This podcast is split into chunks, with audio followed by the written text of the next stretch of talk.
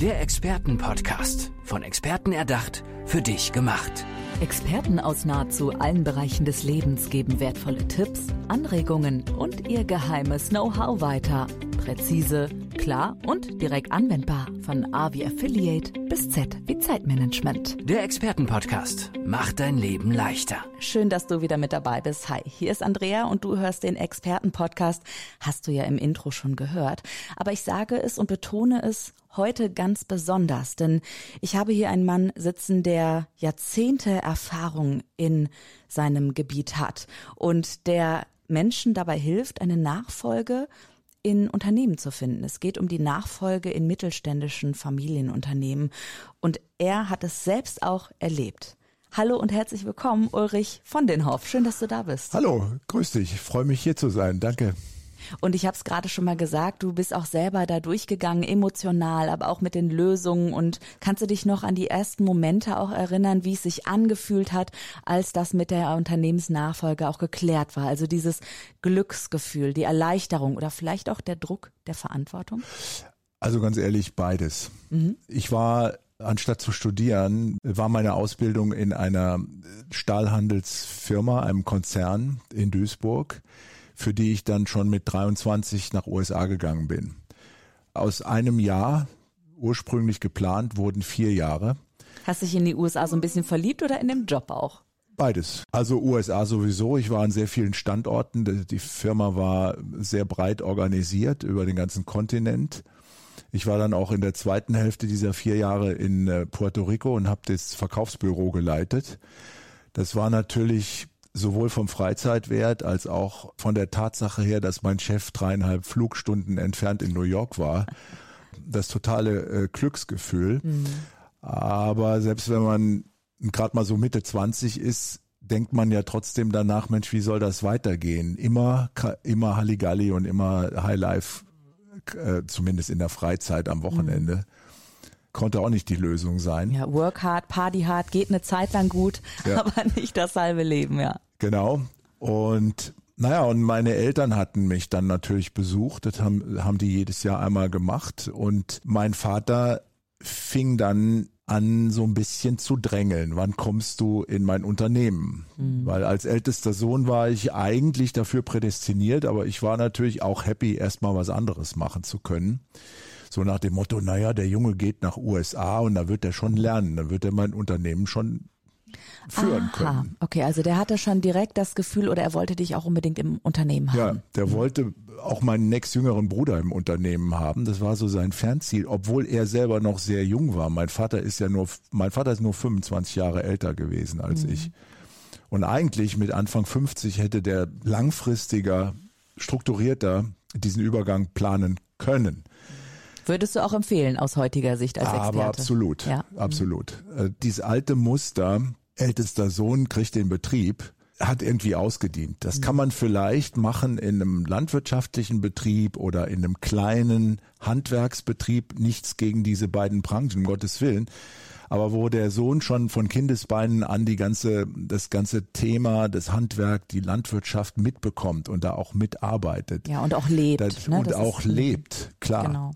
Aber in einem Unternehmen mit damals 60, 70 äh, Mitarbeitern funktioniert das nicht mehr und gerade heute auch nicht mehr. Also ich bin der festen Überzeugung, ähm, eine Ausbildung und eine, eine, eine vernünftige, zielgerichtete Vorbereitung auf das Unternehmen ist äh, existenzsichernd sozusagen. Das geht nicht anders. Also es gibt, es gibt so einen schönen Begriff, der heißt Selbstwirksamkeit. Und wenn jemand, der in ein Unternehmen eintritt, egal ob als Junior in einem Familienunternehmen oder als junger Mensch in einem Unternehmen äh, als leitender Angestellter oder äh, oder oder als als auch als Geschäftsführer, man muss darauf vorbereitet sein.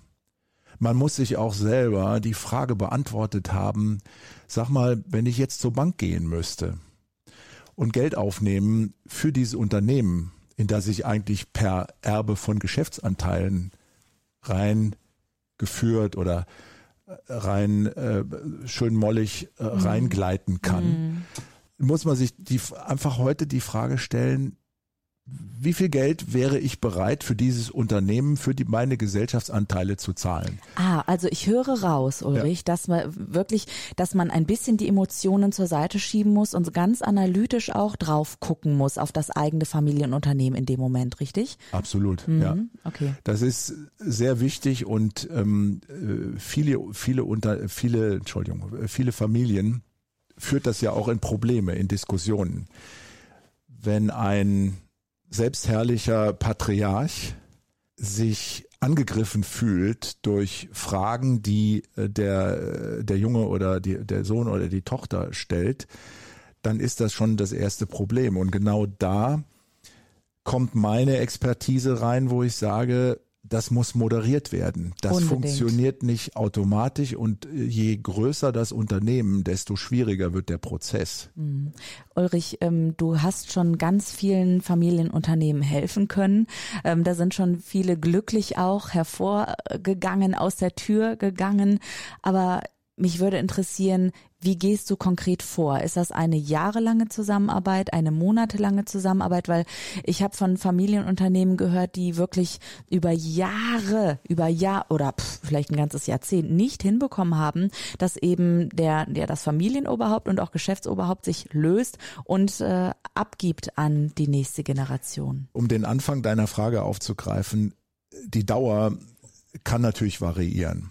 Es hängt davon ab, wie weit äh, oder wie sehr sich die beiden Generationen Vater, Mutter mit Sohn oder Toch und oder Tochter bereits angenähert haben. Mhm. Meine Aufgabe ist letztlich eine Begleitung oder eine Moderation äh, dieses Prozesses. Es hängt natürlich ganz entscheidend auch mit der Umsetzungsfähigkeit und dem Umsetzungswillen der Unternehmerfamilie ab. Mhm, klar. Und noch einen Schritt weiter vorne äh, muss die Frage beantwortet werden, ähm, ist der Nachfolger oder die Nachfolgerin die dazu auserkoren ist, überhaupt geeignet. Ich wollte gerade fragen, ist das wirklich immer so, dass dann die Kinder oder die jüngere Generation dann auch den Job des Vaters übernimmt? Oder sagst du auch manchmal ganz klar, schaut mal, es gibt auch die Löse, dass jemand übergangsweise reinkommt und diese Position übernimmt ähm, und dann so eine, ja, wie gesagt, ein Übergang ist oder jemand ganz externes kommt? Das ist, ähm, das ist in der Tat äh, so und alle Möglichkeiten müssen eruiert werden und durchgedacht werden. Also es muss, muss so, so eine Art Szenarien geben für alle Lösungen, also familieninterne Lösungen oder Verkauf des Unternehmens, Verkauf der Gesellschaft, äh, Gesellschaftsanteile. Es hängt, das hängt zum Beispiel auch mit dem Alter des abgebenden Unternehmers zusammen. Wenn mhm. der 55 ist, dann hat er noch Zeit. Wenn er aber schon 70 ist und fängt an, sich zu überlegen, ja eigentlich müsste ich mal, könnte ich mal äh, besser auf den Golfplatz gehen, dann das sind zwei völlig verschiedene Situationen. Mhm. Der, wann, hm. aber wann anfangen dann damit? Also du hast ja wahrscheinlich schon herausgefunden, was so die Klassiker, die typischen Fehler auch sind, ja, wenn mhm. du mit so vielen Unternehmen schon zusammengearbeitet hast. Wann also anfangen? Kannst du da den Zuhörenden einen Tipp geben? Oder ist das super individuell? Jede Situation ist individuell, aber mhm wenn du ein Alter hören möchtest. Ja, so, weißt du, wann man präventiv anfangen sollte, mal so in die Richtung zu denken, ja. Genau. Also zweite Hälfte der 50er Jahre auf jeden Fall. Okay, wow. Denn ähm, äh, familieninterne Lösung, da muss der, der oder die Juniorin vorbereitet werden. Mit einem Studium, mit einer Ausbildung, mit Vorbereitung einfach. Ähm, und der Senior, die Seniorin muss sich auch darüber im Klaren sein, was sie möchten. Äh, es geht nicht nur darum, den, den Nachfolger zu bestimmen. Es geht ja auch darum, wie gestalte ich meinen Ruhestand, mein oder meinen Unruhestand. Viele möchten das ja als Unruhestand verstanden ja. wissen. Das ist ja auch in Ordnung so. Auf den sich viele ihr Leben lang auch schon freuen oder ne, viele ja, genau. Jahre freuen. Es sind zum ja. Beispiel so Fragen zu klären, was passiert mit meinen Unternehmensanteilen? Will ich eine Minorität behalten oder soll, sollen die Unternehmensanteile ganz weggegeben werden? Und die allerwichtigste Frage, wie sieht die Altersvorsorge aus? Ähm, ich habe mal ein einen Finanzexperten interviewt, der gesagt hat, äh, dass der größte Gefallen, den Eltern Kindern tun können, ist, für ihre Altersvorsorge selber zu sorgen und nicht die Erwartungshaltung zu hegen, dass die Kinder für die Altersvorsorge der Eltern aufkommen.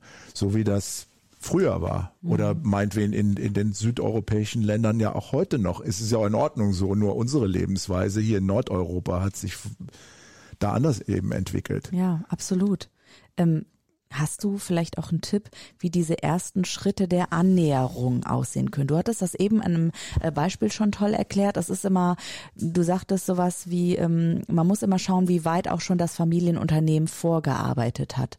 Und vielleicht bei dieser Vorarbeit, bevor die dann zu dir kommen, warum auch immer, weil sie von dir gehört haben, weil sie ne, eine Empfehlung erhalten haben oder weil vielleicht auch der Leidensdruck so groß war, dass sie auf dich zugekommen sind.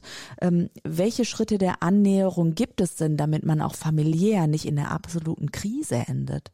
Es geht, glaube ich, zunächst mal darum zu klären, wie sind die verschiedenen Erwartungshaltungen. Ich gehe jetzt mit Riesenschritten auf die 70 zu und ich kann kann von mir sagen, wirklich. Du jetzt Ulrich von den Hoff? Auf die, gehst auf die 70 zu?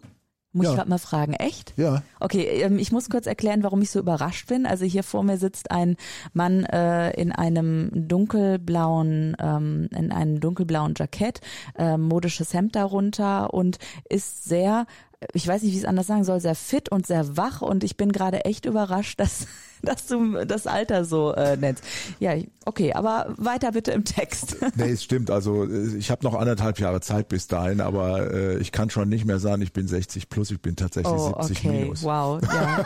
auch deine Stimme nee. hört sich einfach so äh, so jung an, deswegen musste ich es auch gerade nochmal erklären eben. Danke. Wo waren wir denn stehen geblieben? Der Annäherung und dann muss man erstmal gucken, wo man wo man selbst steht, genau. Also ähm, damit es nicht zur großen Familienkrise kommt, weil es sind ja einfach die Dynamik in den Familien, über, die übertragen sich ja automatisch auch in die Unternehmen.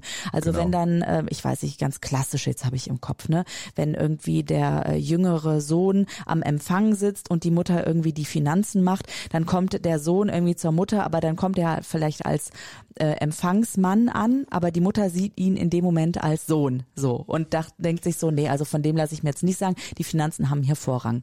Und schon ist der große Knall da, oder? Genau, das genau. ist wahrscheinlich so eine Situation. Also ich, ich glaube, das ist einfach klassisch, ähm, man muss sich erstmal über die gegenseitigen Erwartungshaltungen im Klaren sein. Was möchte der Sohn im Unternehmen?